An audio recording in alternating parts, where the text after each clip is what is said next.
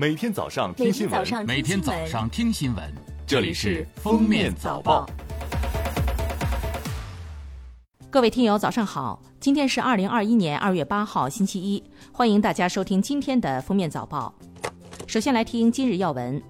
据中国疾控中心官方微信消息，中疾控成功研发两种低温消毒剂配方，分别为零下十八度低温消毒剂和零下四十度低温消毒剂。上月已在黑龙江绥芬河和山东青岛紧急开展了应用试点，结果表明生产工艺简单，原料成本较低，在低温下消毒效果可靠，可有效解决北方高寒地区低温环境和冷冻物品外包装的消毒难题。中共中央政治局委员、中央外事工作委员会办公室主任杨洁篪六号应约同美国国务卿布林肯通电话。布林肯重申，美方将继续奉行一个中国政策，遵守中美三个联合公报，这一政策立场没有变化。应巴基斯坦军队请求，经中央军委批准，中国人民解放军向巴基斯坦军队提供的一批新冠疫苗于二月七号交付巴方。巴基斯坦军队是首个接受中国军队新冠疫苗援助的外国军队。中国人民解放军将继续为构建人类卫生健康共同体作出积极贡献。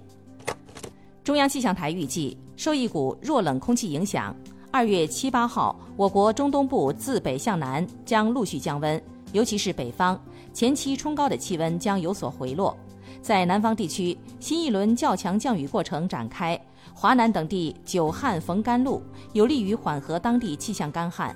七到十号，云南南部、贵州南部、华南和江南中南部等地有中到大雨，部分地区暴雨，局地有大暴雨。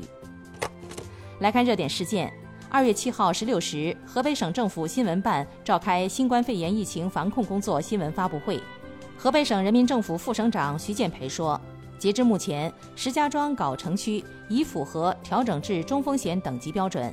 八号起，藁城区全域调整为中风险地区，其中藁城区增值村、连州村等重点管控区域按照高风险管理，继续严格执行居家防控。为了鼓励更多人就地过年，北京七号零时启动数字王府井冰雪购物节数字人民币红包预约活动。发放五万个数字人民币红包，每份金额两百元，总额一千万元。二月七号到八号，在京个人消费者可登录“魅力王府井”微信小程序查看本次活动详细介绍，并通过活动预约平台登记申请。二月四号，安徽省安庆市宿松县博湖却发生一起惨剧，当地下仓镇马山村十四位村民结伴乘木船到湖中捕鱼，不想木船翻沉。三名村民爬上反扣在水面的木船等来救援，而其他的十一名村民不幸遇难。多位家属称，这些村民下湖打鱼是想为春节准备一些鱼。遇难的十一位村民中有多人是亲兄弟，甚至有一家三兄弟丧命于这起惨剧中。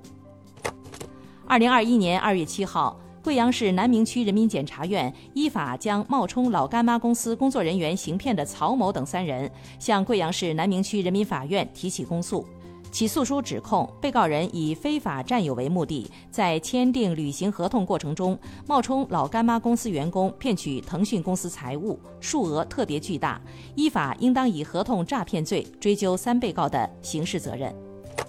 最后来听国际新闻。英国伦敦警方五号晚表示，伦敦南部克罗伊登地区当晚三小时内发生了五起持刀伤人事件，已造成一人死亡，至少十人受伤。伤者中至少有两人伤势严重。警方表示，将在伦敦南部加强夜间巡逻。目前，警方已逮捕两名男性，并在调查五起持刀伤人事件之间是否有关联。当地时间二月六号，阿联酋希望号火星任务团队召开新闻发布会，宣布希望号即将接近火星，开启入轨任务。一切顺利的话，预计希望号将在迪拜时间二月九号十九点四十二分左右，也就是北京时间二十三点四十二分进入环火星轨道。新加坡全国眼科中心六号宣布，该中心上月中旬为一名职员接种新冠疫苗时，错误地注射了五倍剂量的疫苗。职员已被立即住院观察，并于两天后出院，目前情况良好。传染病专家表示，过量用药不太可能有害，也不会导致接种者患上新冠肺炎，但是过量使用可能会加剧疫苗的常见副作用。另一些专家则表示，该职员仍需注射第二剂疫苗。感谢收听今天的封面早报，明天再见。本节目由喜马拉雅和封面新闻联合播出。